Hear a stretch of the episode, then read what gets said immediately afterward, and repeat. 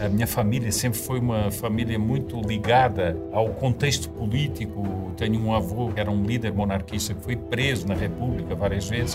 Porque nós temos uma criação feita por Deus hierarquicamente. E a teologia de libertação e outras teologias progressistas, eles falam do mal, que é um mal social que seria a desigualdade. Mas a sociedade tem que ser desigual. Nós somos aqui dois, duas pessoas. Nós não somos iguais. Seria, se fôssemos iguais, seria um tormento, né? Mas nós estamos vivendo um problema muito grave com o judiciário no Brasil. Esse problema numa monarquia talvez não se tivesse alastrado tanto.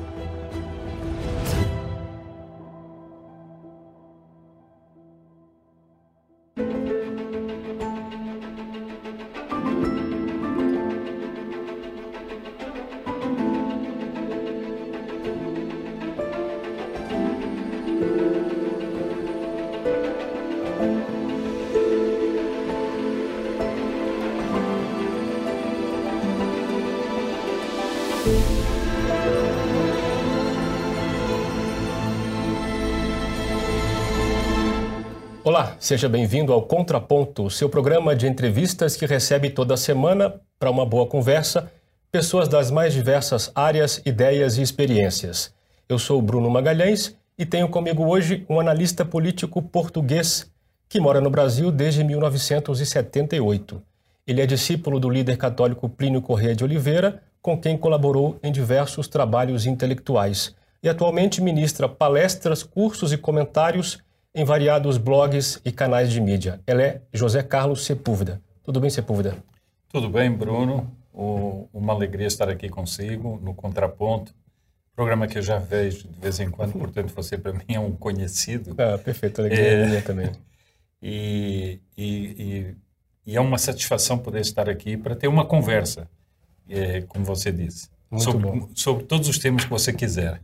Você também já é conhecido meu porque eu assisto uh, algumas palestras e aulas suas na internet e reparei que você nunca é o assunto das palestras, mas aqui, para contextualizar um pouco para o público que não conhece você, queria entender como é que você chegou ao Brasil e por que já está há tanto tempo aqui, 44 anos, certo? Exatamente. Como é que é essa história? Bom, é, vou lhe dar um contexto Sim. de Portugal que talvez muitos brasileiros não conheçam.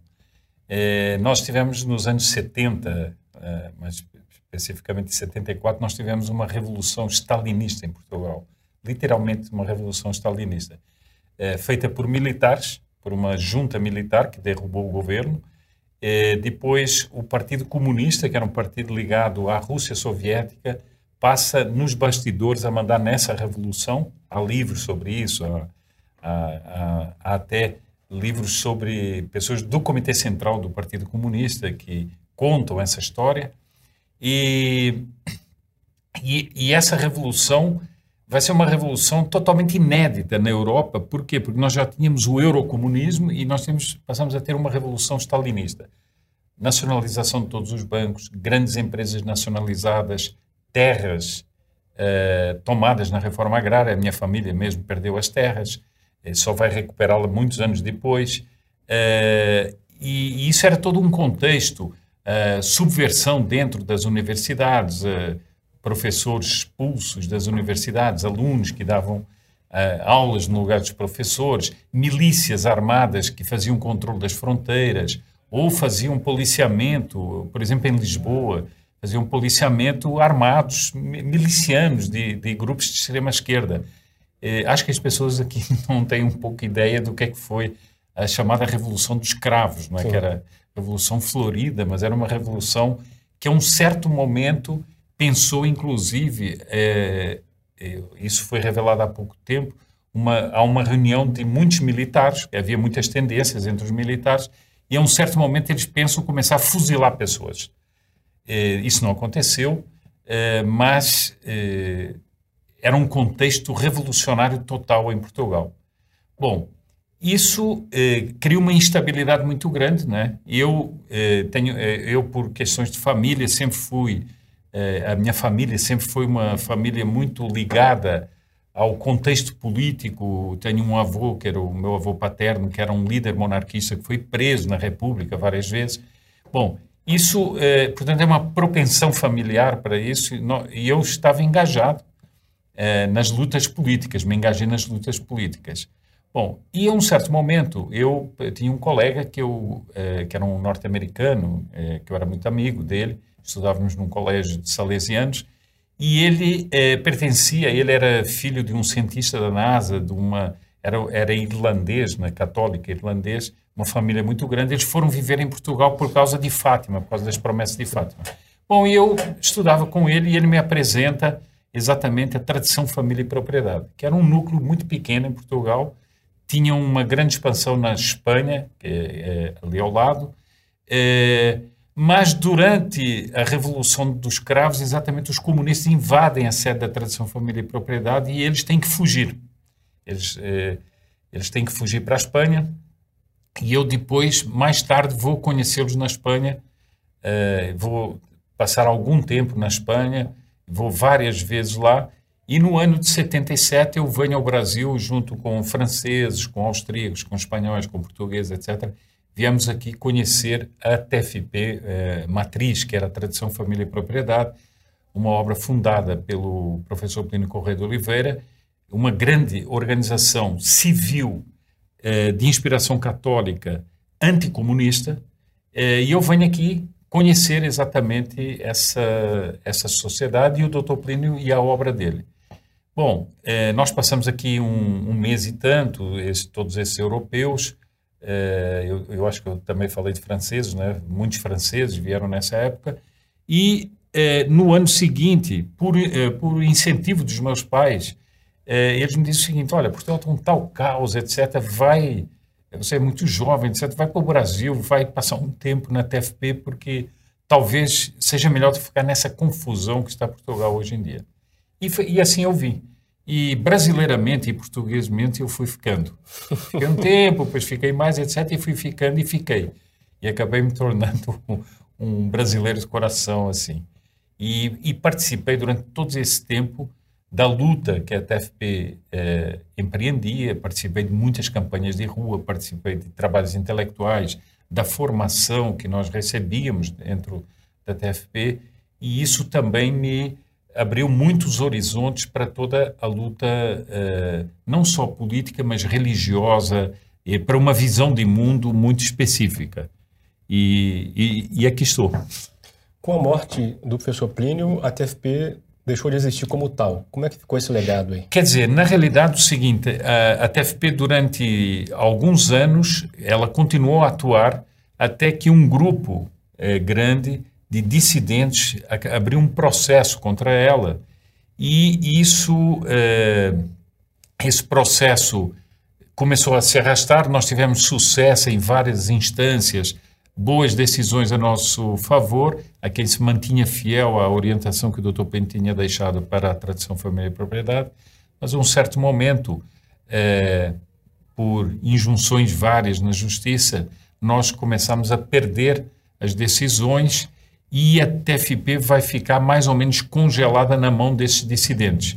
E isso vai se agravar quando o Lula sobe ao poder e, eh, durante o governo Lula, as nossas sedes são invadidas e, e aí realmente a TFP ficou completamente congelada. Então, eh, ela está hoje pendente de uma decisão do Supremo Tribunal Federal. É isso. Perfeito. E como é que você classifica a sua atividade pública hoje?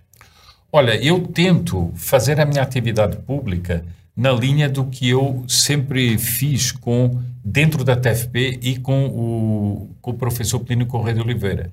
Ou seja, é a partir de uma visão de, da situação, não apenas do Brasil, mas da América do Sul, da Europa, que eu tento eh, fazer as minhas atividades. Como comentarista político, isso tem a ver com uma por exemplo, com uma reunião que era semanal dentro da TFP, em que o Dr. Plínio fazia exposições sobre a situação mundial, mundial, seja em qualquer parte do mundo, e depois também a brasileira, e era uma análise que mantinha uma coesão sobre. Uh, porque se você não tiver um pensamento coeso na análise, não tem um pensamento e uma ação coerentes.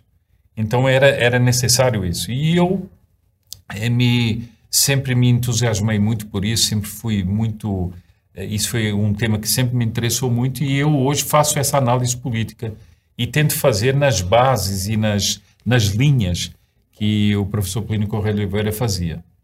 Vamos falar um pouco sobre a Igreja Católica, em especial a Igreja das últimas décadas. Você falou em alguma palestra que deu que a teologia da libertação, que ainda hoje é um flagelo na igreja, na igreja ela decorre de uma heresia modernista. Sim. Que, que heresia modernista é essa? Essa. Olha, eh, Bruno, eu, eh, eu acho que as pessoas. Eh, é compreensível porque muitas pessoas acabam não se aprofundando e eles acham que a teologia de libertação é o único, é o único problema. Mas a, a teologia de libertação é um dos problemas. Eu não digo Sim. que é o seu caso, estou dizendo que há pessoas que, que acham isso. É, porque há muitos, muitas correntes progressistas e dentro da teologia de libertação há muitas linhas também. Mas ela é o, é, é o fator mais visível, por exemplo, na América do Sul. Uh, o que é que, por que que eu disse que uh, a teologia da libertação tem origem, eh, origens anteriores na heresia modernista? Nós temos no, no, tempo de São Pio X, do Papa São Pio X, que é ali no início do século XX, nós temos o quê?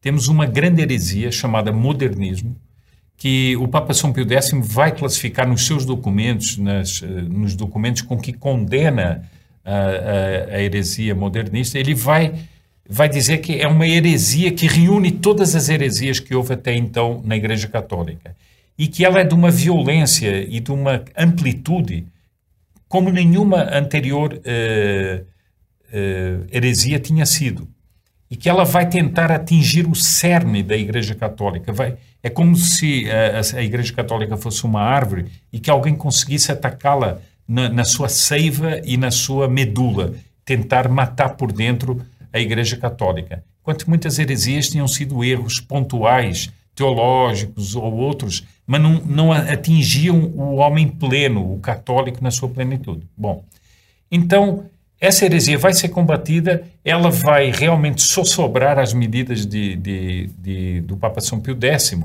mas depois muitos dos modernistas eles vão ficar como quibernados e mais à frente eles vão sair das tocas deles e vão começar um outro movimento que é um progressismo católico que vai se espalhando por vários lugares, em universidades europeias, na Bélgica, na Holanda, em outros lugares, e, e esse movimento vai começar a crescer e vai começar a reaparecer, vão começar a reaparecer os erros do modernismo. E são esses erros que vão influenciar depois aqueles clérigos progressistas que vão alimentar e fundar a teologia da libertação. Por isso é que eu digo que a teologia da libertação ela tem uma origem em erros específicos dentro da igreja. Ela seria um dos ramos desses, desses Seria erros. um dos ramos. Tá. E uma das, uma das explicitações desses erros, não é? Voltada para toda, uh, todo o ambiente sul-americano, digamos, que eles chamam até teologia latino-americana, chamam, uh, chamam de, de várias maneiras. O que, o que eu, por que é que eu insisto nisso? Porque há muitas pessoas que simplificam e dizem assim, não foi a KGB que inventou a teologia de libertação. Não foi. Não é tão simples Não assim. foi, não é. É. Eu não, eu não digo que depois os elementos conspiratórios da Rússia soviética e de outros países comunistas não tenham ajudado, e isso é efetivo, a infiltrar pessoas dentro da igreja. Isso aconteceu. Mas que a teologia foi concebida né, pela KGB ou por algum órgão soviético, isso não tem sentido. Isso é um erro que é decorrente de erros muito anteriores. Nós tínhamos já os liberais católicos no século XIX, eh, católicos liberais, né, como eles chamavam. Nós tínhamos depois já uma infiltração das ideias socialistas eh, no catolicismo anteriores à Rússia soviética. Então, isso é uma decorrência desses erros. Claro que depois há um movimento para aproveitar e infiltrar pessoas na igreja, que é uma coisa diferente, não é? Tá, mas que, que, em linhas gerais, que erros são esses dos quais decorreu, por exemplo, a teoria? Bom, os erros são o seguinte: eh, nós temos uma visão eh, chamada progressista da história, ou seja, a história seria imanente, Deus seria imanente à história, não haveria um Deus transcendente, mas um Deus imanente, né? E o, o percurso da história seria a revelação desse próprio Deus e não a revelação da Escritura de um Deus transcendente e criador. Então nós teríamos uma, uma religião imanente, é, uma religião evolu evolutiva, por isso sem princípios morais fixos, segundo a conforme a natureza humana iria evoluindo, também iria evoluindo a moral. É isso que nós vemos no progressismo atual. Ah, não, porque a sociedade mudou, então a moral tem que mudar. Porque o homem mudou. Não, mas isso não é o ensinamento do nosso Jesus Cristo. O Senhor Jesus Cristo tem, tem o seu ensinamento imutável, há os mandamentos que são imutáveis.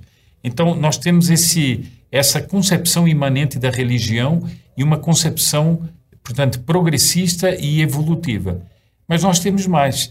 Temos uma igreja voltada para o material, é, em que a situação, por exemplo, dos pobres, é, a situação social, etc., é concebida do ponto de vista, muitas vezes, marxista, e não do ponto de vista evangélico. Então, tenta-se fazer uma mescla entre o evangelho e Marx. E isso é um erro profundo, porque Nosso Senhor veio pregar verdades eternas, princípios e que e espirituais, em que a pobreza era tratada como ela é, como uma circunstância, mas era tratada como? Com a caridade cristã e não como uma espécie de, de valor classista, como fazem os marxistas. Mas há mais. Os mar... Eles vão, os teólogos da libertação, vão negar a sociedade hierárquica. Eles dizem que é preciso haver uma sociedade igualitária. Ora, isso é um erro fundamental, porque nós temos uma criação feita por Deus hierarquicamente. Né? Desde os anjos até aos homens, aos animais, aos minerais, etc., há uma hierarquia. E a teologia de libertação e outras teologias progressistas, eles falam do mal que é um mal social que seria a desigualdade. Não é uma desigualdade eh, de assim abrupta, é uma desigualdade harmônica. Mas a sociedade tem que ser desigual. Nós somos aqui dois, duas pessoas. Nós não somos iguais. Se fôssemos iguais, seria um tormento, né? Porque é. você não teria as suas ideias, eu não teria as minhas, você não teria a sua personalidade. E a riqueza do mundo está exatamente nessa imensa variedade. E eles negam isso e querem uma sociedade eh, igualitária, uma sociedade sem propriedade. O, o Dom Pedro Casaldáliga, que é um, um bispo São Félix do Araguai, já faleceu, mas era um dos expoentes da teologia de libertação, dizia num dos seus livros, malditas todas as cercas. Ou seja, a propriedade não existe. Mas como? Tem, tem os mandamentos da lei de Deus que falam da propriedade. Como não existe? E a, a propriedade é inerente ao homem. Ela é, ela é inerente à condição humana. E ela é inerente também à liberdade humana. Porque o homem se segura na sua própria propriedade para criar os seus filhos, para, para, para ter os seus bens, para subsistir, etc. Então, esses erros são alguns dos erros dessa teologia de libertação ou dessas correntes progressistas. Fora outros erros teológicos e é, bom, as novas gerações, elas talvez tenham pegado um resquício, talvez um espectro da TL dentro da igreja, não sei qual é a sua opinião, se ainda está forte, se não está forte, queria ouvir isso, como é que está isso. E, e, não só ela, pelo visto você entende que ela não é um dos mais graves problemas da igreja hoje. queria que você fizesse um panorama da igreja católica hoje, para quem está ingressando, porque muita gente está voltando para a igreja e entra nas paróquias e não consegue entender muito bem o que se está passando, né? Não, eu acho que ela é um dos mais graves problemas. Tá, eu só não acho que é o único. Sim, sim. Entende? Não, não dá para reduzir tudo à teologia de libertação. Sim. E também há, uma, há um problema que é o seguinte: há muitas modalidades de teologia de libertação. Claro, Por exemplo, os dois irmãos Boff. Os dois irmãos Boff são teólogos da libertação e têm desavenças entre si por concepções, um menos radical, o outro mais radical. Então, isso às vezes faz a pessoa perder um pouquinho a noção Sim. do que, é que são os erros dentro da igreja. Mas o, qual é a leitura que eu faço hoje em dia? Por muitas razões e pelas denúncias, inclusive, que a teologia de libertação sofreu. Por exemplo, posso dizer, eh, nós temos o professor Plínio Correia de Oliveira, com duas pessoas da TFP, escreveu um livro que teve muita repercussão, que era uma denúncia das SEBs, mostrava toda a estrutura das SEBs, mostrava toda a doutrina que eles tentavam esconder, que era uma doutrina claramente inspirada no marxismo, em que o reino que eles pregam, que é o, o reino, eles chamam do reino, a pessoa fica uh, julgando que é o reino de Deus, não, mas é um reino material e que parte dos princípios marxistas. Bom, essas denúncias, houve em muitos países da América do Sul, muitos trabalhos, eh, por exemplo, mostrando como a esquerda católica colaborou para levar o Allende ao poder no, no Chile, como eles inspiraram guerrilhas, por exemplo, no, no Uruguai. Eh, todas essas denúncias fizeram muitos católicos abrir os olhos. E à medida que os católicos foram abrindo os olhos, e à medida que essa teologia da libertação foi se radicalizando, muitos católicos foram, foram ficando assim assustados. Disse, mas espera aí, isso aqui não é propriamente a igreja que eu, enfim, que eu aprendi em casa. É, pessoas, por exemplo, que eram proprietários e que iam a uma igreja e eram insultados, o padre dizia que eles eram os criminosos. A pessoa disse, bom, espera, eu venho aqui a uma igreja, a igreja sempre ensinou isso, agora vem um padre e diz que eu sou um criminoso, quando eu ajudo as pessoas. Bom, isso tudo foi fazendo com que muita gente fosse recuando e fosse pulando fora desse barco e vendo o seguinte: eu estou sendo manipulado por sacerdotes, por bispos, que estão usando os instrumentos da igreja para manipular os católicos. E isso fez com que muita gente voltasse para trás. Eh, nós temos, depois disso, que um crescimento de grupos carismáticos que voltam a valorizar, por exemplo, uma certas, uh, certos aspectos da piedade tradicional da igreja, por exemplo, a, a, recitação do rosário, que é algo que os teólogos da libertação vão abandonar completamente. Eu, uma vez, estava conversando com um sacerdote de Goiás, e que era uma das. Eh, tinha ali a influência de Dom Tomás Balduino, que era um bispo muito conhecido, de um talvez dos mais radicais da, da teologia de libertação. Bom, e ele acabou com todas as, as obras de piedade, com todas as, as procissões, etc. Mas o povinho fazia. Por quê? Porque eles ainda tinham uma, um certo resquício. Então eles organizavam as procissões, eles faziam, recitavam o rosário, e isso foi criando uma frincha dentro dessa, desse clero progressista em relação ao, a, aos fiéis. Por que e... não gostam do terço? Qual que é o problema deles com o terço? É bom perguntar para eles, né? Mas no fundo, porque eles acham que são tudo atos de piedade eh, sem sentido. Ou seja, eh, o, a concepção espiritual eh, e transcendente da Igreja, em que os santos falam eh, de todas as coisas, porque, por exemplo, nós falamos, eh, vemos São Tomás, ele fala das formas de governo, ele fala da, da maneira de organizar a cidade, mas depois ele fala do Santíssimo Sacramento, ele fala das coisas transcendentes, da, das ordens angélicas e tudo mais. Então, há uma visão de conjunto dessa criação de Deus. Eles não, eles acham que o seguinte, que a piedade é uma coisa um pouquinho é, para satisfazer um ego. E não é. A piedade é uma coisa objetiva. É, o recitar o terço é uma coisa objetiva. É para, há um, há um há graças que a pessoa recebe, há uma impostação que ela tem diante do divino. Então, é, por isso eles combatiam muito, porque era preciso fazer uma igreja popular. Quer dizer, o popular não era. O povo, na realidade, gostava é. de outra coisa, mas o popular dele é uma concepção marxista da, do povo. Né? Por falar em Rosário, eu queria falar sobre as mensagens, ou a mensagem de Fátima. É, o, que, o que, são os erros da Rússia de que falou Nossa Senhora e, e qual que é o rendimento da mensagem de Fátima para nós ainda hoje? Como é que ela pode ser atualizada na vida de cada, de cada um de nós? Olha, é, eu ainda há dias fiz uma live sobre, sobre Fátima exatamente. Já fiz várias sobre, é, sobre Fátima. Está no seu canal. É no meu canal. Eu, eu, é uma, uh, bom, eu tenho uma ligação especial uh, com Fátima, porque eu nasci no dia de Nossa Senhora de Fátima. Uhum. Enquanto português, isso me diz muito. Bom, mas o, Fátima é uma mensagem que cada vez é mais atual. Por quê? Porque Nossa Senhora ela vai dar um quadro do mundo. Ela vai dizer o seguinte: ela vai dizer que para crianças que são analfabetas, que não tem como inventar aquilo, né? depois elas são até torturadas uh, para saber se era e elas mantêm sempre a coerência nos seus relatos.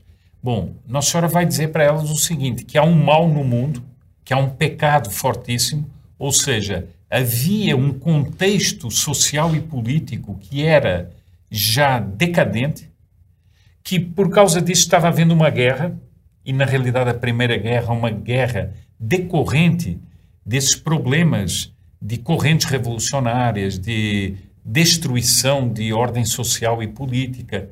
Bom, e ela vai dizer o seguinte: essa guerra vai acabar, mas se as pessoas não se converterem, virá uma outra guerra pior. E assim aconteceu.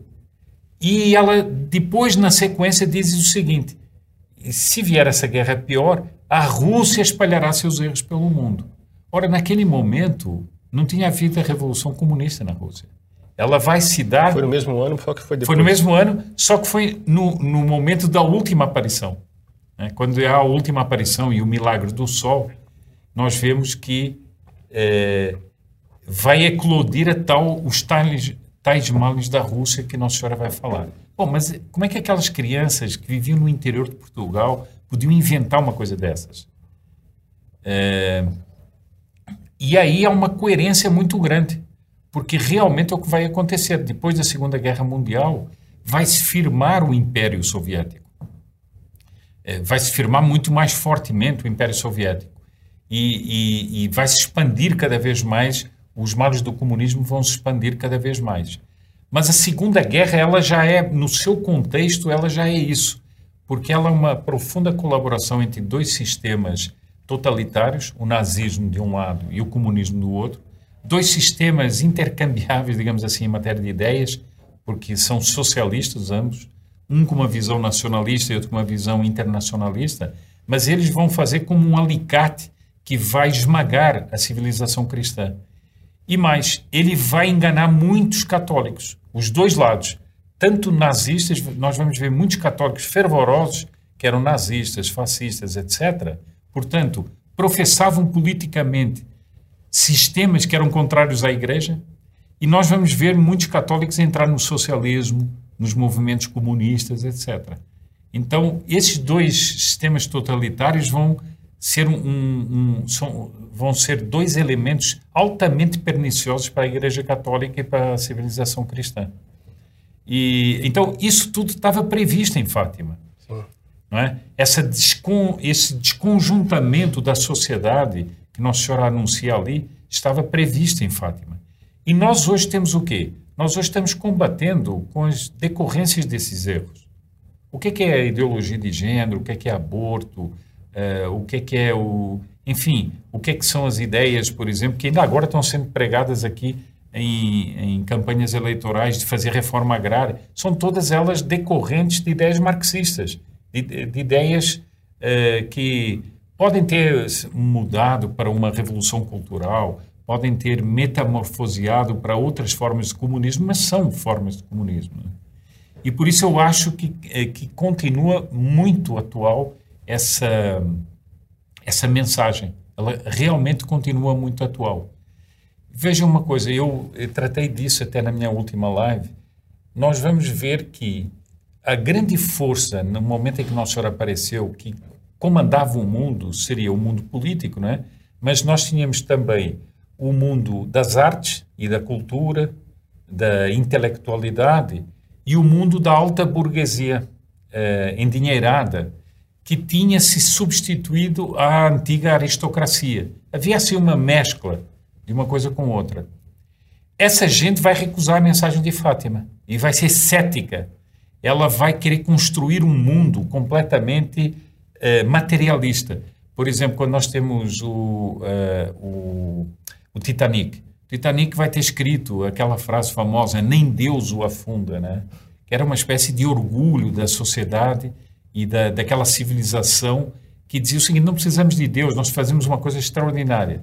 Eu costumo dizer assim, não foi preciso Deus afundá-lo, né? bastou um iceberg que ele afundou. Mas o que é fato é o seguinte, isso era um orgulho de uma civilização que ia se voltando para uma autorrealização eh, sem Deus. Bom, essa gente vai recusar uh, a mensagem de Fátima e, e, o que é que vai acontecer? Eles vão ser os algozes eh, que vão aderir ao comunismo e vão ser os algozes da própria civilização que eles representam. Às vezes as pessoas perguntam, mas como é que um um grande capitalista vai favorecer o comunismo. É uma cegueira espiritual. A pessoa precisa entender o seguinte: quando a pessoa cai em certas cegueiras espirituais, ou surdez espirituais, ou o que quiser chamar, a pessoa acaba se dilacerando a si mesma. É como um suicida. Ah, como é que o sujeito se suicidou? Bom, há inúmeros fatores, mas ele se voltou contra a sua própria vida, né? E nós vemos isso espiritualmente no Ocidente. Então nós vemos toda essa hoje quem são os grandes colaboradores é o mundo intelectual, o mundo da cultura, etc, que vai para esse lado. E vai para, e a, a alta burguesia também que vai para esse lado. Ou seja, impor às sociedades um regime que dilacera todo mundo, inclusive a eles mesmos. É, talvez nem seja o caso de vai, é porque já nasceram nesse ambiente, Sim. né? Sim. Queria perguntar para você sobre o Concílio Vaticano II. Qual foi o problema que ele tentou resolver e se, na sua opinião, ele conseguiu? Olha, digamos o seguinte, é, digamos assim que essa pergunta é assim um pouco é um pouco difícil de responder em poucos minutos, mas eu diria o seguinte: é, o professor Roberto de Mattei, que escreveu um livro sobre o Concílio Vaticano II, ele quando esteve em Portugal lançando esse livro, ele fez uma palestra que eu gostei muito. Foi o seguinte: ele dizia que na Revolução Francesa nós temos vários documentos que são documentos da Revolução Francesa. Mas quem é que conhece os documentos da Revolução Francesa? Nós conhecemos o espírito da Revolução Francesa, ou seja, houve um espírito da Revolução Francesa que era a destruição do altar e do trono. Era a destruição daquela sociedade que havia, em que havia ainda uma harmonia entre o espiritual e o temporal, e foi contra esses dois pilares que a Revolução Francesa se eh, levantou. Nós temos, por exemplo, eu sempre até repito isso às vezes nas minhas palestras, nós temos como símbolo da Revolução eh, os homens que eram sans culotte, sem meias. Ou seja, é uma peça de roupa que vai caracterizar, uh, ou a ausência, a ausência de, uma de, de, uma peça de roupa vai caracterizar o, o revolucionário. Por quê?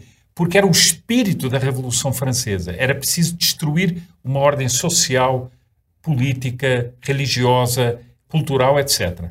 Bom, no concílio nós vamos ver a mesma coisa.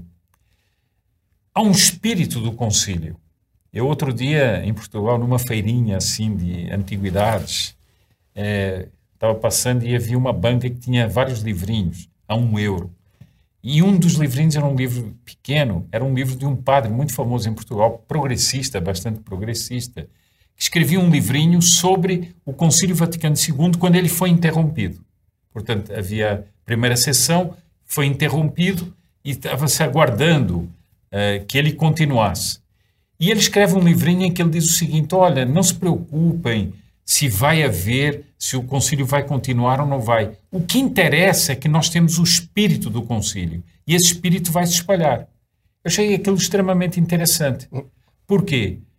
Está dito em algum documento que é para o, as igrejas tirarem as imagens de, de, dos, seus, de, dos seus altares, etc. Não está. Mas o que é fato é que aconteceu. Está dito que é para os eclesiásticos tirarem as batinas? Não. Mas o que é fato aconteceu. Uh, está dito que as freiras, os frades, etc., devem sair dos conventos, uh, muitos deles, e, e, abandonar as regras austeras das suas ordens religiosas. Não, não está dito. Mas aconteceu. Ou seja, havia um espírito do concílio que vinha de antes. Havia, uma, havia já uma proliferação de erros que vinha de antes. Eh, que eram erros litúrgicos, eram erros eh, bíblicos, eram erros de vários aspectos e que tinham minado o estado de espírito dos católicos.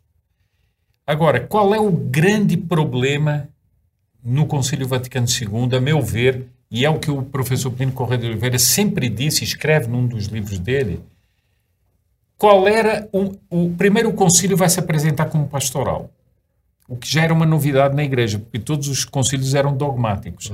Ele vai se apresentar como pastoral, meramente pastoral. Bom, mas se é pastoral, é para cuidar de problemas pastorais. Qual era o problema pastoral máximo do mundo? Era o comunismo. O comunismo estava se infiltrando dentro da igreja.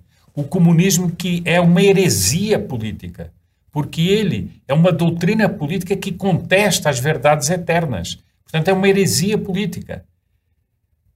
Diante do comunismo, qual é a atitude do concílio? Silenciar.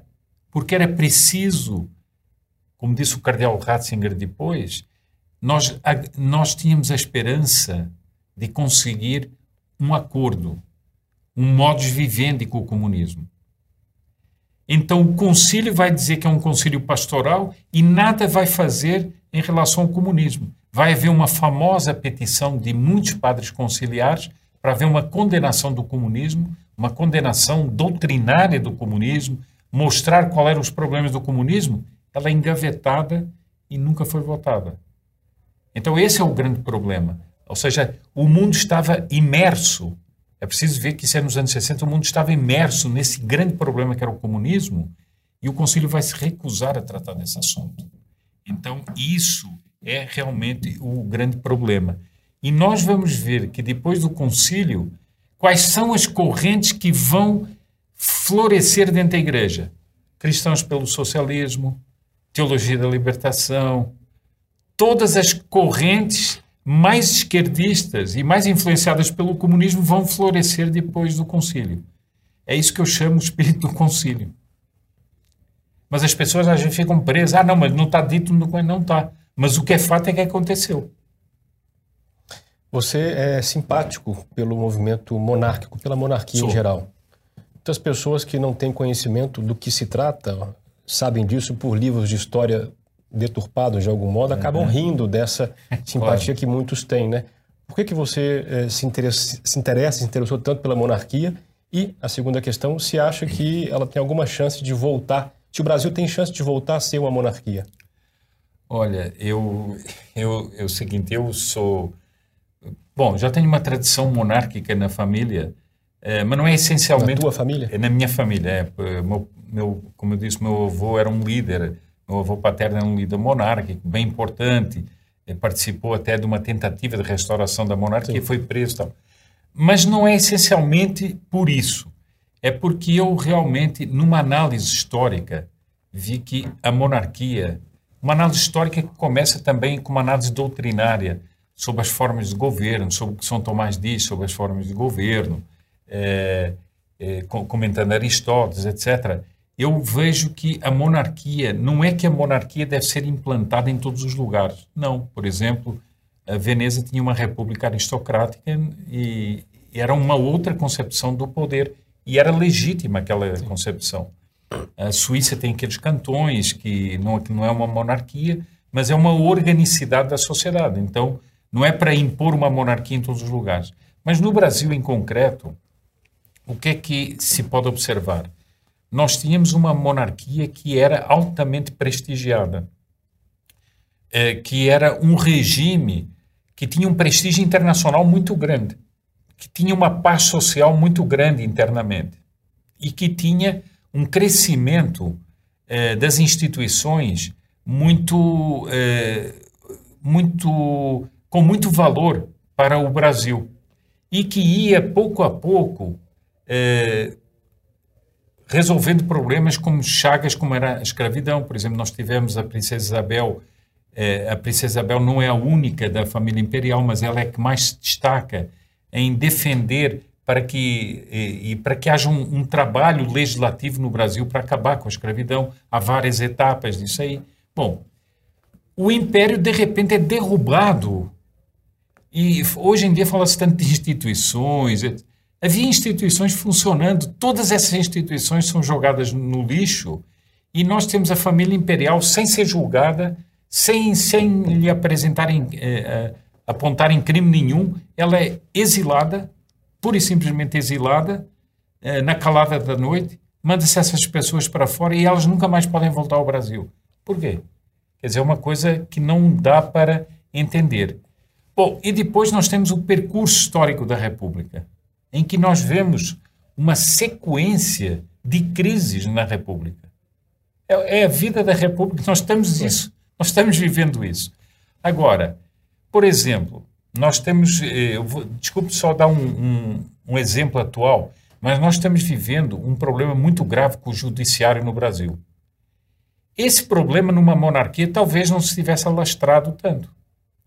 Por quê? Porque o imperador está fora da política partidária ele não depende de votos, ele não depende, ele não pertence a nenhum partido, e ele teria um poder, junto com o Conselho de Estado, para fazer com que esse poder voltasse aos seus limites naturais e não rompesse a ordem constitucional. Mas nós aqui temos um problema, é que nós temos um presidente que é ao mesmo tempo chefe de Estado, né? Mas é chefe de governo também. Então, esse acúmulo das funções dá um problema de instabilidade à República, enquanto que numa monarquia, se nós estivéssemos vivendo uma monarquia hoje, talvez nós não tivéssemos essa complexidade de problemas que estamos vivendo. Por isso é que eu digo o seguinte: há efetivamente uma, uma solução que não é ridícula. Nós temos a Inglaterra, acabamos de ver aí uh, o, o, Reino Unido, uh, o prestígio da rainha. Eu, segundo a BBC, mais de 5 bilhões de pessoas no mundo viram o enterro dela. Quem é que vai ver um enterro? Vai ver o enterro de quem? Mal, mal os parentes vão, né? Mal, mal os parentes. Então, nós tivemos 5 bilhões de pessoas que estavam assistindo porque por, pelo alto prestígio da monarquia. Porque ela mantém uma estabilidade. O Reino Unido tem uma grande estabilidade. Por quê? Por causa disso. Então, eh, parece-me que eh, nós poderíamos ter uma solução assim no Brasil. Eu não sei se todo mundo está acompanhando ou não, mas nós, no meio das notícias todas, vemos que estão apressando um plebiscito pelo, eh, pelo semipresidencialismo no Brasil, ou pelo parlamentarismo no Brasil. Quer dizer, no meio dessa confusão toda, estão votando lá no Congresso para fazer um plebiscito, mas por quê? É, Quer dizer, quem falou com quem, quem disse a quem que é para fazer isso. Então, por que, que não se faz um plebiscito sobre monarquia outra vez? Já houve um em 90, nos anos 90, é, e isso mostra como o problema da monarquia era um problema atual, que foram obrigados na Constituinte a fazer o plebiscito, né? que tinha sido prometido pela República no início e não tinha sido feito. Então, eu digo o seguinte: será que hoje cada vez mais pessoas não, não, não pensam o seguinte: puxa, como seria um caminho de estabilidade para o país? Eu, eu, eu, eu, gosto muito de esclarecer o seguinte: eu não sou daquelas pessoas que defendem ah, a solução monárquica, todos os problemas ficarão resolvidos. Não, não existe isso. Onde existem homens, existem problemas. Mas o que eu acho é o seguinte: nós teríamos um, uma estabilidade muito maior. Nós teríamos teríamos que ter uma renovação de toda essa oligarquia política que manda no país, não é? Uh, para ter essa estabilidade, mas era possível ter uma estabilidade no país. Dom Pedro II era apreciado, muitas pessoas vinham aqui e analisavam como é que Dom Pedro II, ele, dentro da Constituição, ele ia fazendo, o, ia jeitosamente, por exemplo, governando o Brasil e nomeando primeiros ministros, sem nunca deixar formar uma oligarquia que dominasse, como na República. Por exemplo, nós tivemos a República do Café com Leite, que era São Paulo e Minas. Ou seja, a República vai permitir oligarquias se formarem e dominarem a política. Dom Pedro II não permitia isso. A expressão civilização cristã, que você acaba usando em uma ou outra palestra que dá, para alguns ouvidos ela soa como civilização medieval. E pelo que eu entendi da, do, do seu pensamento, a, a, igreja tem a missão não só de salvar as almas, mas também de construir a civilização cristã aqui neste mundo, né? Exatamente. Como, como conciliar essa ideia de construção de uma civilização cristã com, a, com o ensinamento de Nosso Senhor de que o reino dele não é desse mundo? Como, é, como conciliar essa tensão aí? O reino dele não é desse mundo, mas é, mas é por neste mundo que nós alcançamos o reino que não é desse mundo. Por quê? Porque Deus nos pôs na terra e nós só nos salvaremos pela vida que nós temos nessa terra. Então, se nós, eh, Nosso Senhor veio prometer um reino que não é desse mundo, é verdade. Mas para alcançá-lo, Ele nos colocou nessa terra e nós devemos fazer nessa terra as obras que vão merecer o, o, é claro que vai ser pela graça, por tudo mais, mas as obras boas que nos vão merecer o reino que não é desse mundo. Agora, como pensar que o homem vai se salvar se a sociedade é construída contra o evangelho? se uma sociedade tem leis que são contra o Evangelho, se uma sociedade tem práticas morais que são contra o Evangelho, se uma sociedade tem instituições que atuam contra o Evangelho, como é que as pessoas vão viver e se salvar se elas têm um contexto social que é contrário ao, do que ensinou Nosso Senhor no Evangelho? O homem, ele foi criado para viver em sociedade.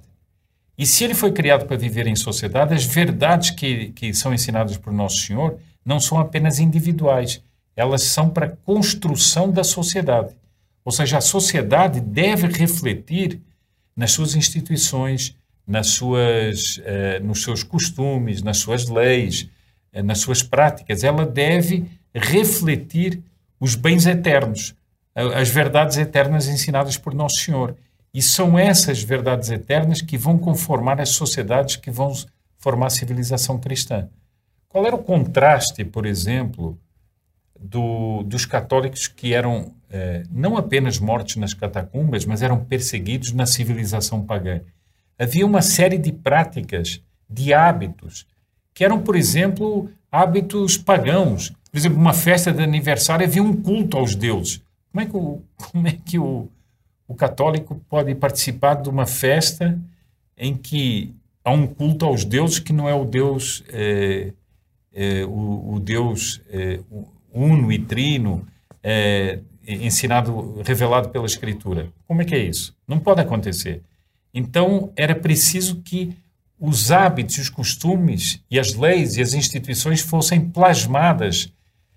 O, o Papa Leão XIII tem uma expressão muito interessante é, numa das encíclicas dele, disse: era a filosofia do evangelho que penetrava todas as coisas. Todas. E essa filosofia do evangelho é que fez com que a civilização cristã chegasse a um expoente. Por exemplo, a arte chegasse a, um, a, um, a, a manifestações exponenciais. Por quê? Porque a arte era vista segundo a retidão da alma batizada salva por nosso Senhor Jesus Cristo e segundo aquelas verdades eternas. Nós temos hoje na arte o quê? Uma, um desconjuntamento da verdade da verdade, da harmonia, da beleza, do, do, daquilo que o homem deve tender. Por exemplo, quando nós entramos numa catedral, a catedral ela cria um ambiente, ela espelha um ambiente.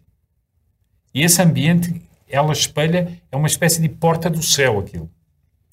A pessoa vê um vitral, a pessoa vê aquelas ogivas, etc. Se alguém distorcesse aquilo tudo, a pessoa tinha ideia do céu ou tinha ideia de uma coisa infernal? Né? Então, é necessário que o homem viva num contexto de uma civilização. E essa civilização tem que ser cristã. Aliás, o seguinte, há uma injustiça muito grande em relação à civilização cristã. Fala-se tanto de tanta civilização, fora de dúvida que a civilização cristã foi a mais ampla em territórios, foi a mais ampla na arte, no, enfim, em todas as expressões, inclusive do pensamento. É? O pensamento, a riqueza do pensamento, por exemplo, é só tomar, por exemplo, São Boaventura, São Tomás, é, enfim, tantos e tantos, tantas expressões é, de ordens religiosas que se de dedicaram a coisas tão diferentes. É, a organização política e social, por exemplo, São Bernardo, que era um contemplativo, um monge contemplativo, era o homem que articulava muitas políticas da Europa cristã, inclusive casamentos e tudo, para haver uma política cristã na Europa. Então, isso tem uma dimensão que muitas vezes não é vista pelos católicos.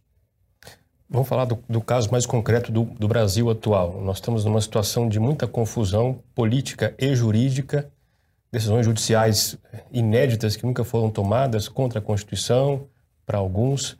Enfim, fico imaginando como é que o jovem, o jovem cristão, se localiza nesse, nessa confusão toda e há uma tendência em alguns, isso é evidente, de se retrair, de não querer se envolver com essas questões políticas imaginando que se refugiar na sua vida de piedade, na sua vida religiosa, é o suficiente. É suficiente ou não é suficiente esse refúgio em tempos de crise? Olha, uma boa pergunta essa aí. Porque, por um lado, é necessário. O refúgio. É muito necessário. O refúgio, quer dizer, a pessoa. Vamos considerar, por exemplo, já que eu falei de São Bernardo, vamos considerar São Bernardo. São Bernardo ansiava pelo silêncio, pelo silêncio da sua cela monacal, monástica. É, ele queria estar em oração, queria refletir, queria pensar, etc. Mas, ao mesmo tempo, ele era chamado para ação. E ele não recusava a ação, por quê? Porque ele sabia que era coerente com aquela contemplação. Então, hoje em dia, muitas vezes faz falta às pessoas que atuam essa, esse alimento espiritual, os sacramentos, a piedade, a, o conhecimento da vida dos santos, etc. Mas, por outro lado, há pessoas que querem se refugiar nisso e dizer o seguinte: ah, isso não me interessa, mas isso vai devorá-lo. Essa realidade vai devorá-lo. Vamos ser muito práticos. A pessoa casa-se, tem filhos. O que, é que vai acontecer com os filhos dele? Vão para uma escola em que vão ser ensinadas todas as coisas contrárias que ele não quis combater e vão ser ensinadas todas as coisas contrárias à moral cristã. Então ele já tem um problema brutal. A autoridade paterna dele vai lhe ser tirada pelo Estado, que ele não quis combater. Então, essa divisão é que me parece muitas vezes é, um pouco perniciosa, porque ou a pessoa não quer saber da espiritualidade, ou ela quer se refugiar na espiritualidade e não pensar na, no contexto em que ela vive. E nós temos que pensar, nós temos que lutar.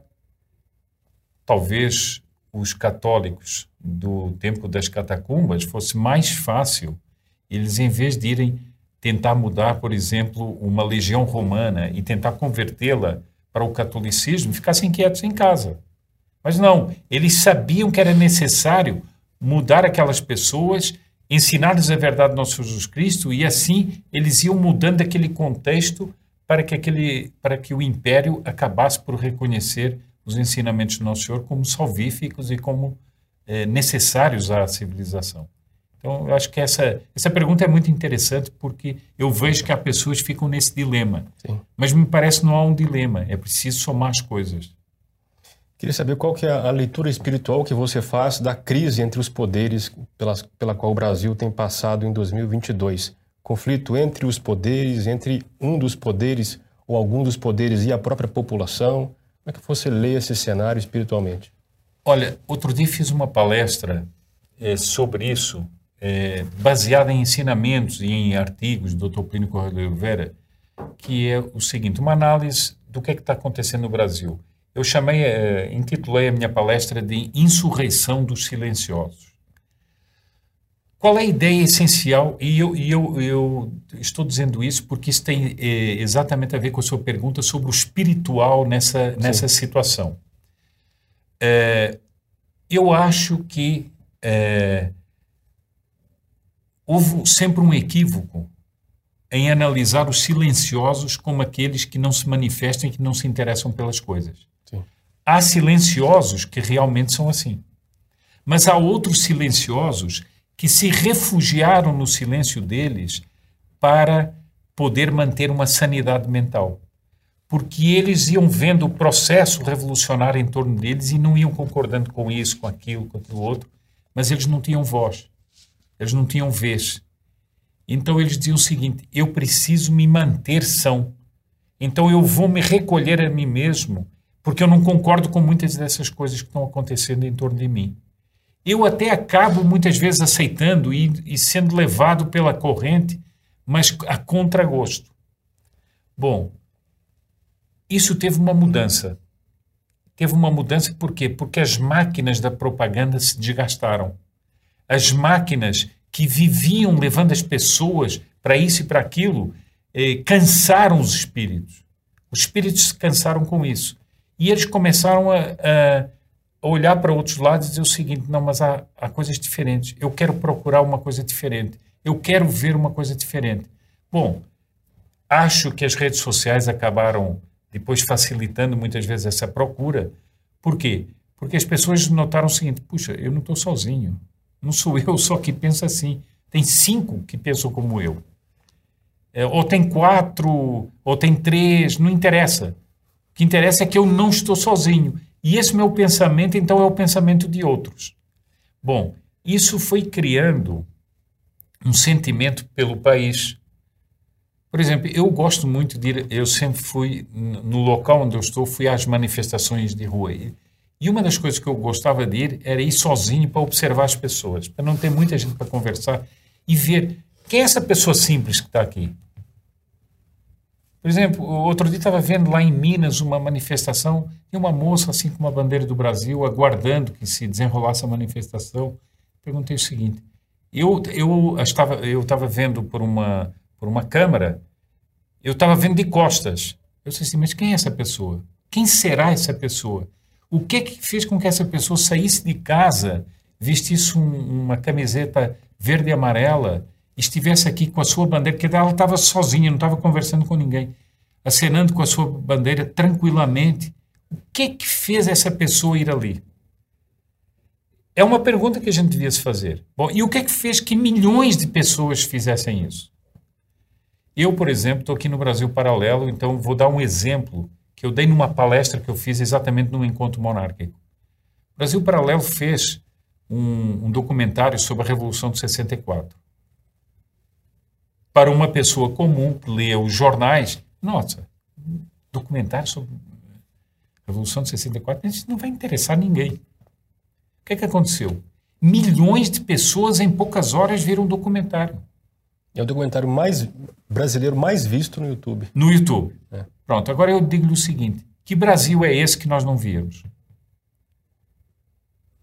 Eu acho, eu vou aqui fazer um, digamos assim, uma suposição, porque eu nunca conversei com as pessoas que fizeram o documentário. Mas eu acho que as pessoas que fizeram o documentário não tinham ideia que ia ter essa repercussão toda. Agora, isso quer dizer o quê? Que existe um Brasil que é desconhecido que existe um Brasil que está por baixo de uma capa que nos é apresentada e que nós não vemos. Quem diria que milhões de pessoas iam, se, iam ver esse documentário, iam se interessar por isso? Depois de décadas de formação, deformação nas universidades, nas escolas, etc., como é que existem essas pessoas? Então, existe um fenômeno, que é um fenômeno psicológico, que é um fenômeno tem a ver com o sentimento de pertencença a uma nação, que é um fenômeno que tem a ver com é, é um fenômeno que tem notas religiosas, claramente, e que para mim tem uma algo de uma ação da providência sobre as pessoas. Nós consideramos pouco essa realidade, mas cada um de nós tem uma alma, cada um de nós recebe graças, tem emoções eh, espirituais e, e isso influencia num povo. Então, será que nós não estamos vendo exatamente isso eh, no, no Brasil? Nós estamos vendo, para dar-lhe um exemplo da Escritura, é, a famosa piscina de Siloé, que um anjo vinha, agitava as águas e aquele primeiro que se jogasse naquela piscina era curado da doença que ele tinha. Tinha lá um senhor que ficou lá um tempão e ninguém jogava ele. E ninguém jogava ele. Então, eu pergunto o seguinte: será que isso que, o, que um anjo fazia nas águas, nós não estamos assistindo no público do Brasil? Agora vou-lhe vou -lhe passar para a questão da repressão, da, do silenciamento feito pelo judiciário, etc. Será que isso não é um desespero?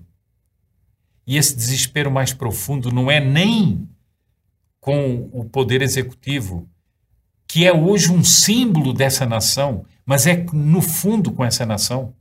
Por exemplo, silenciar o Brasil paralelo não é uma necessidade para que o Brasil paralelo não fale a essas pessoas? Veja bem, outro dos documentários daqui do Brasil Paralelo é o Teatro das Tesouras. Isso ficou claro para muita gente há muita gente que tem hoje clareza porque viu o documentário do Brasil Paralelo e depois falou com outros. Isso não rasga um tecido que tinha sido montado e apodrecido por oligarquias que ainda dominam o Estado? Eu vou lhe contar um fato que ocorreu outro dia comigo. Eu estava com um colega meu, parámos o carro e no lugar onde parámos o carro tinha uma caçamba dessas de obras. E tem entulho, madeiras, etc. E estava ali um homem com uma carroça daquelas de levar cartão, madeiras, etc. E ele estava mexendo na caçamba para ver se tinha madeiras para levar. Enfim, um homem mais simples possível. E ele estava conversando com um guarda da rua sobre as eleições. Hum. Tinha sido o primeiro turno. Interessante. E de repente ele se volta assim e diz assim: Sou Sepúlveda? Eu disse: Sou. Sou Sepúlveda do PH Vox? Ele disse: Sim, sou eu. Eu vejo. E aí o homem começou a chorar. E ele disse: Eu vejo todos os dias vocês. Ainda ontem estava vendo o seu programa. Agora, eu me arrepiei na hora. Eu depois fui lá cumprimentá-lo, eh, fui lá abraçá-lo, etc. E eu fiquei assim, desculpa, esse homem é um homem que eh, eu depois vi que a carrocinha dele tinha uma pequena bandeira do Brasil. Agora, você acha que uma pessoa que está no Supremo e que está eh, completamente contrária a tudo isso não se assusta com isso? Assusta. E, no fundo, todas essas tentativas que nós estamos assistindo de amordaçamento são doutrinas jurídicas que visam a subversão total da organização social e política do país, mas também visam amordaçar esse povo. E essas pessoas que aos milhões saem às ruas. Que eles tentaram intimidar de todas as maneiras, não conseguiram. Então, eles vêm nessa tentativa de prender, nessa tentativa de intimidar, nessa tentativa de eh, bloquear os fundos, nessa tentativa de censurar. O Brasil Paralelo foi censurado previamente um documentário que nem saiu. Né? Você, sei que você conhece bastante a história de Portugal, do seu país, e está no Brasil há mais de 40 anos. Queria fazer uma pergunta a você que eu faço para vários entrevistados e ainda não tive uma resposta, na minha opinião, satisfatória. O que, que dá unidade a alma brasileira? O que, é que dá unidade ao Brasil como nação? E a segunda pergunta específica para você, onde você vê no brasileiro, na alma do Brasil, que é um país é, cuja origem está em diversos povos, onde você vê no brasileiro algo da alma portuguesa? Olha, eu, é, eu claro que essas perguntas não são fáceis de responder. É, não são fáceis.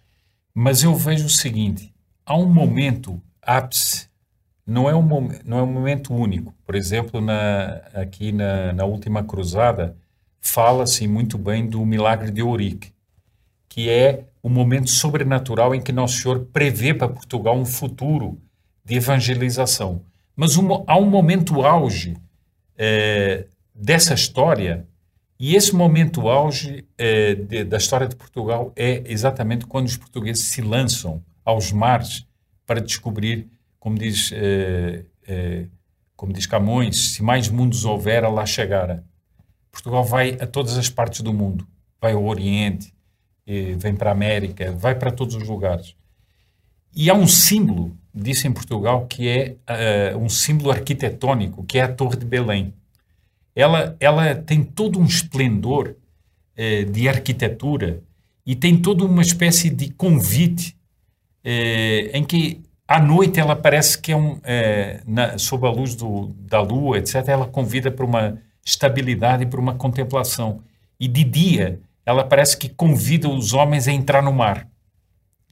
É, continuamente ela parece que faz esse convite aos portugueses. Né? O padre Vieira dizia que os portugueses tinham um, um pedaço de terra pequeno para nascer e o mundo inteiro para morrer. Hum. É, porque os portugueses têm essa tradição de ir para todas as partes do mundo. Bom, ali há uma realização de Portugal, há uma, há uma, grande, há uma grande missão que se cumpre. E um desses lugares que se cumpre de uma maneira extraordinária é exatamente o Brasil. Eu não me canso de comentar a Carta de Pero Vaz de Caminha. A Carta de Pero Vaz de Caminha é emocionante em muitas das suas passagens. É, ali há um encontro de povos. Imagina a psicologia dos índios, vendo aqu aquelas uh, embarcações que vinham. Eles nunca tinham visto aquilo. E ao mesmo tempo os portugueses estavam chegando e vendo aqueles povos que estavam ali. E depois o seguinte: vão, vão acontecer fatos incríveis. Quando os portugueses fazem aquela imensa cruz, eles vão carregar a cruz E os índios vão se pôr por baixo para ajudar também a carregar a cruz. Eles nem sabiam bem o que era. Mas será que naquele momento não era uma espécie de momento profético do Brasil? Dessa grande eh, irmandade de povos que haver aqui? Não se esqueça que os, os jesuítas vão começar a evangelizar os índios e os índios vão começar a pedir aos jesuítas para se casarem, casarem as suas filhas com os portugueses. Hum.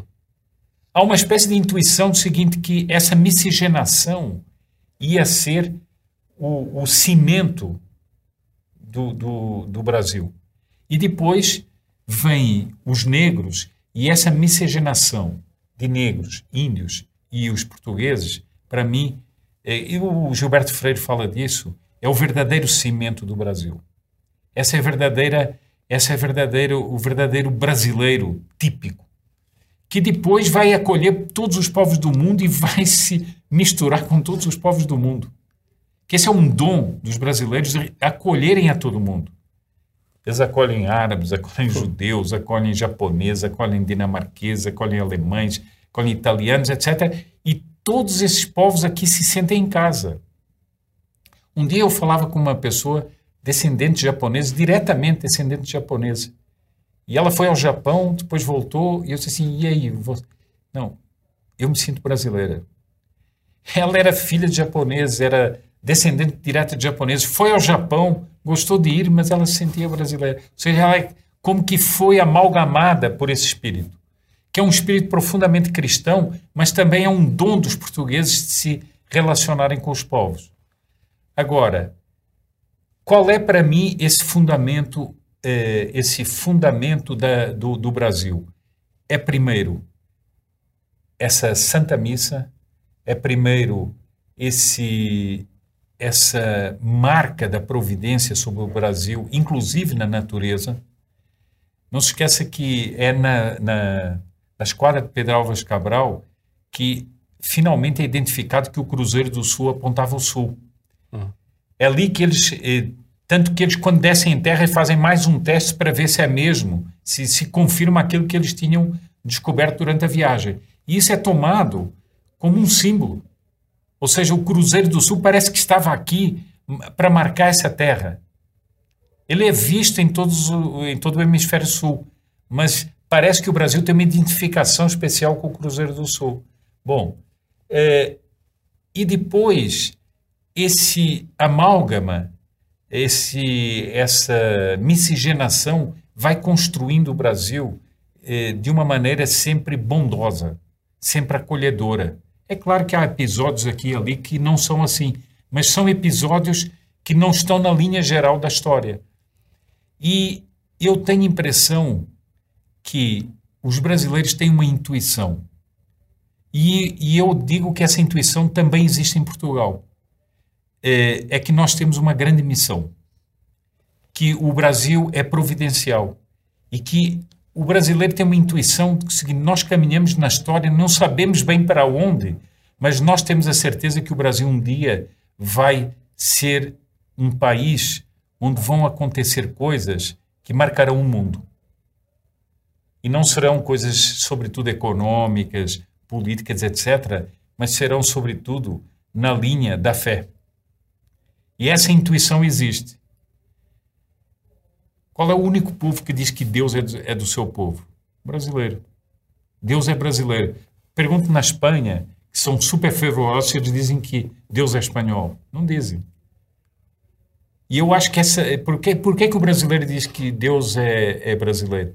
Porque essa intuição de como que Deus fizesse parte do nosso povo, fizesse parte desse povo que vai ter uma missão histórica. E é curioso que o português tem muito essa essa noção também. Uhum. E sabe onde é que essa noção, já que nós falamos de Fátima antes, sabe onde é que essa noção se faz notar muito em Portugal? É em Fátima. O português sabe que ali há uma, há uma mensagem que não cessou e que não se cumpriu ainda toda. E por isso o português vai lá muitas vezes. Fátima não é um lugar onde há muitos milagres. Existem milagres. Mas não é um lugar como Lourdes, onde há muitas curas, etc. As pessoas vão lá por uma intuição de que ali está um, é, um marco da história que ainda vai ter a sua explicitação completa.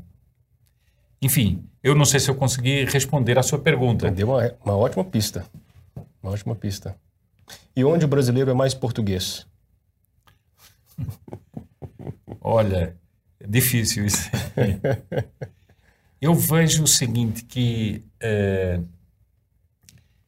eu sempre digo o seguinte, nossos povos são muito parecidos e ao mesmo tempo têm grandes diferenças. Mas, por exemplo, é, o meu pai me dizia assim, não sou capaz de dizer que o brasileiro é um estrangeiro. Hum. Ou seja, esse sentimento que o brasileiro não é um estrangeiro. Eu um dia estive aqui com portugueses, até da nobreza portuguesa, que estavam visitando o Brasil, e eles disseram o seguinte: estavam em Minas, vendo aquelas igrejas e tal, e diziam o seguinte: pensar que depois de não sei quantos milhares de quilómetros, nós estamos num país que tem as igrejas parecidas, é. a mesma língua, tudo isso é emocionante. Digamos, é um Portugal estendido para o outro lado. Agora, propriamente eu não saberia dizer onde é que o brasileiro é, é, é português. É, é, é, um pouco difícil de responder, mas eu acho que é em muitos aspectos. Em muitos aspectos, porque eu acho que o Brasil também tem muitos Brasis, né? O Brasil claro, do Nordeste, claro, eu gosto demais do Brasil do Nordeste, o Brasil de Minas, o Brasil de São Paulo, enfim, o Brasil do Sul. Há tantos aspectos aqui assim, é, mas talvez essa imensidão também, essa, essa dádiva não sei. É, é, seria, eu precisaria pensar mais. eu vejo que nas suas manifestações, palestras, aulas, lives, você usa muitas alegorias, metáforas. Queria Sim. saber, fora Camões, que você menciona bastante, quem são os autores ou o autor que fica mais presente no seu imaginário, sempre retorna? Olha, é, há um, eu também cito às vezes Fernando Pessoa também. Hum. Eu acho que Camões é, é de uma tal profundidade que ele soube, é, ele dá uma tal interpretação da história de Portugal, do espírito português, que é difícil, digamos, compará-lo a outros. Mas há um autor também que eu gosto muito de, de e penso muito em função das coisas que ele diz, que é o Essa de Queiroz. Hum. O Essa de Queiroz, ele também, é, ele também tem análises da história de Portugal. Há um livro que é pouco conhecido dele, que é até o último livro, que é A Ilustre Casa dos Ramires, que é um dilema de um nobre português já um pouco decadente que está no seu é, no seu palácio, é, enfim, no seu solar na aldeia, e ele é confrontado por todos os personagens que estão nos quadros, é, personagens medievais, todos os antepassados dele que parece que falam com ele e dizem o seguinte: e você? você vai ser alguma coisa ou você não vai ser nada disso. É, aquilo, no fundo, é a história de Portugal. É Portugal se olhando a si mesmo. É muito interessante, por exemplo. Agora, essa, esse hábito de dar metáforas, de dar imagens e tudo, eu o é, tomei do Dr. Plínio. Ele sempre era uma pessoa que exemplificava muito, que analisava muito a realidade e pegava da realidade exemplos muito vivos que ajudavam a, a entender o pensamento. E eu me parece que isso é uma coisa pouco acadêmica, mas muito interessante. É, porque eu acho que às vezes o academicismo tranca é, o pensamento da pessoa, tranca, põe num estanque assim que não é o ideal. Claro, isso, isso fertiliza a imaginação fertiliza. de quem está ouvindo Sim. a sua palestra Bom, estamos caminhando para o final. As últimas questões. Sepúlveda, quem é Deus? Deus é, é, o nosso Criador. É o, o ao, ao nos criar, Ele nos deu todos os bens que nós usufruímos, desde os bens materiais aos bens espirituais. Ele nos criou com esse destino, que é o destino eterno, para nós termos um destino eterno e sermos, eh, vivermos eternamente eh, junto a Ele. Eh, e Deus, nessa manifestação exuberante da bondade dele, que é a criação, porque ele não precisava criar, ele nos manifestou toda a sua imensa bondade e toda a sua imensa dádiva. Mas houve mais do que isso. Esse Deus habitou entre nós e foi um com os homens. Ele viveu as vicissitudes do gênero humano. E esse Deus nos foi visível. Houve homens que ouviram a, a sua voz, houve homens que viram a sua figura, houve homens que analisaram seu olhar, houve homens que o viram passar, houve homens que o ouviram ensinar. ele esteve entre nós. E, e esse Deus transcendente, Criador, que vai até a sua criatura e se torna um só com ela, que se faz essa união profunda, hipostática entre Deus eh, e, o, e o homem, que é nosso Senhor Jesus Cristo, portanto, verdadeiro Deus e verdadeiro homem, esse é, é, é digamos assim, é, esse é, é vamos é, usar as palavras do Nosso Senhor mesmo, eu sou o caminho, a verdade e a vida. Eu acho que isso não pode definir mais Deus do que isso aí. Eu sou o caminho, a verdade e a vida. É, quem disse isso de si mesmo, né, disse tudo. E a última questão, queria que você tentasse verbalizar uma grande pergunta, uma questão que está latente hoje no nosso tempo, não só no Brasil, no Brasil ou no mundo em geral, a qual nós precisamos dar mais atenção. Uma questão que está latente, que aquilo que você tem dito aí, tem uma intuição aí que as pessoas não estão percebendo muito. Qual é a questão que, que a gente precisa se fazer expressamente? Olha, eu acho o seguinte, eu vou ser bem franco. Sim. Eu acho que nós teríamos que compreender o processo de destruição a que nós estamos sendo submetidos. Que é um processo. É um processo secular, é um processo que visa destruir não apenas as, as sociedades políticas, o pensamento, a cultura, mas visa a destruição do próprio homem, enquanto criatura de Deus. E isso é essa, eu acho que é o, o que muita gente acaba por intuir aqui, lá e acolá, mas acaba por não explicitar. E não e, e, e, muitas vezes se põe o problema: o que é que está acontecendo? Para onde nós vamos? Eu acho que essa é a grande questão.